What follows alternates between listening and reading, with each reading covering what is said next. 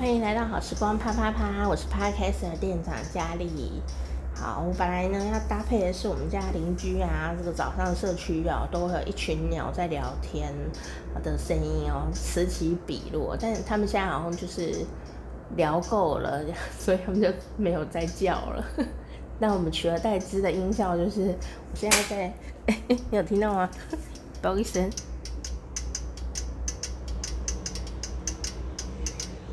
如果你家有大同电锅啊，我们台湾留学生最爱的一种家电，就是大同电锅。你对这个声音就会有点耳熟，还有那个掉起来那个声音，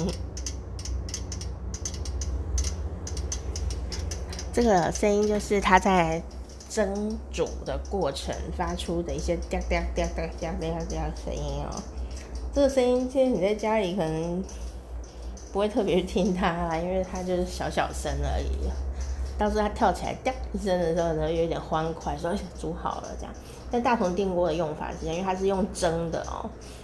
它掉起来的时候，你千万不要去开它盖哦，因为它会利用它现在呢里面的呃蒸汽呀、然后再继续把你的食物给焖熟。所以它掉起来只是表示它水煮开了这样子，蒸汽已经到了最高点，足够了这样哦。哦，那它就接下来用水蒸气来蒸它。所以掉起来的时候呢，你不要去开盖子，哦，再让它焖一阵子会比较好。哦，那今天不是要介绍大同电锅，是刚好我在做早餐。我 我今天我今天早餐呢，是我呢做的溏心蛋，哦，然后还有。呃，那个买的现成的萝卜糕，可是因为我很爱吃萝卜糕，哎，就菜头贵啊。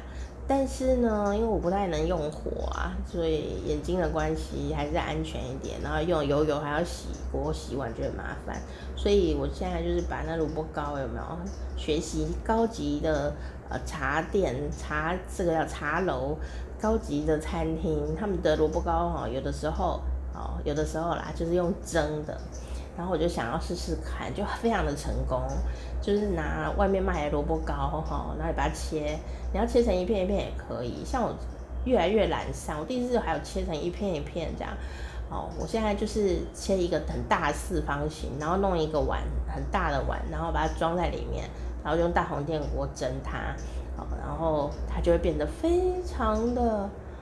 软嫩，很像某一种米布丁的那种感觉，我就很爱这样。而且因为萝卜糕本身就是有含油了，所以也不会说很很干涩这样，反而你会得到一个更清爽的感觉。所以你买萝卜糕啊，菜头粿的朋友，好，你也可以试试看用蒸的。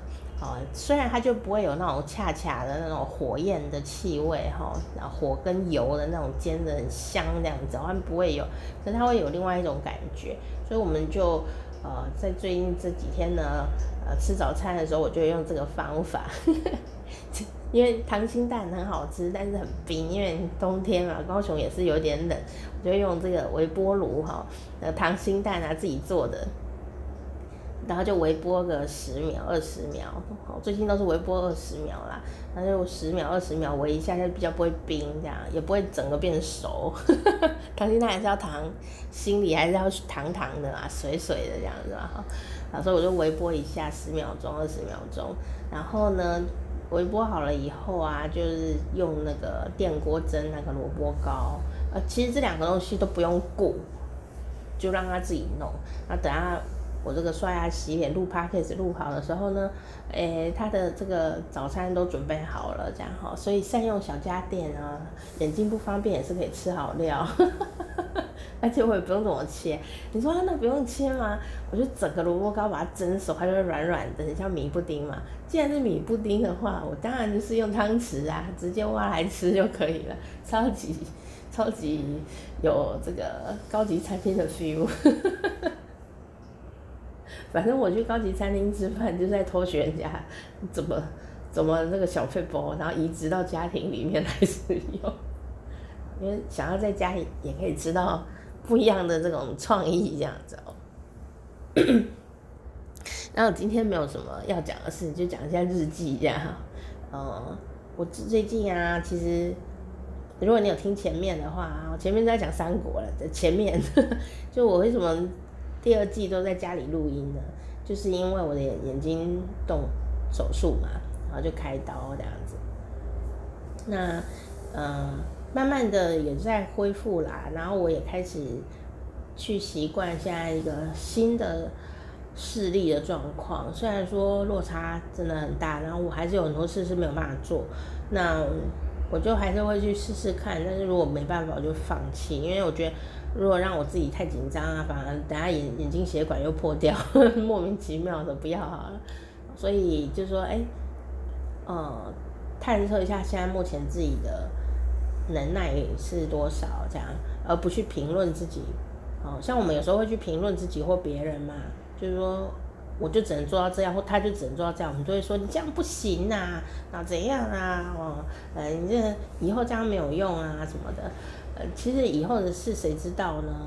所以我觉得，哦、有时候有一有一个人，他用一种很讨厌的方法在评论你哦，你会有很多愤慨。可是事实上反过来看，他会不会也是这样子对待他自己？就是他很虐这样。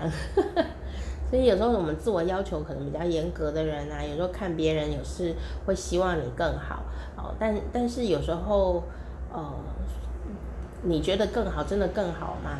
像我的话，就是我真的是得到我要的东西，就是很快速的得到我梦想里的呃一些呃想要做的事啊、标准啊、目标啊，我都有做到哦。可我生病啊。哦，这是始料未及的事情哦。虽然我也有在养生，但是还是生病了这样。那我在这个过程当中就觉得说，呃，有时候还要学习放弃一些自己的无无谓的标准哦。就说我一定要做到这么多吗？别人一定要做到这么好吗？有必要吗？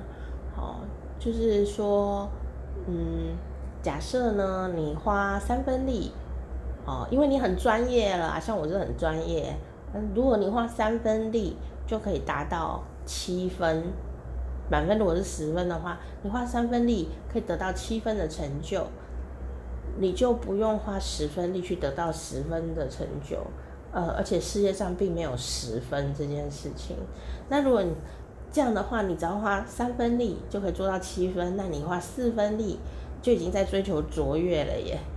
那你就不用永远都花十分力去做一个不可能十分的事情，那 CP 值就很不高。所以我最近也就是这样子在勉励自己，这样。好，那你说，可是我要追求卓越，有啊，你每次都有进步就是卓越。那可是你不需要每次都花那么多的力气嘛？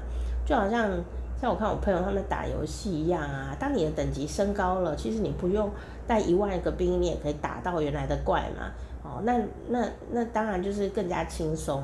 所以其实我们呢、只要能够确定说，我每一次的探索，每一次的踏出舒适圈一小步，我都很确实的得到了一些新的学习。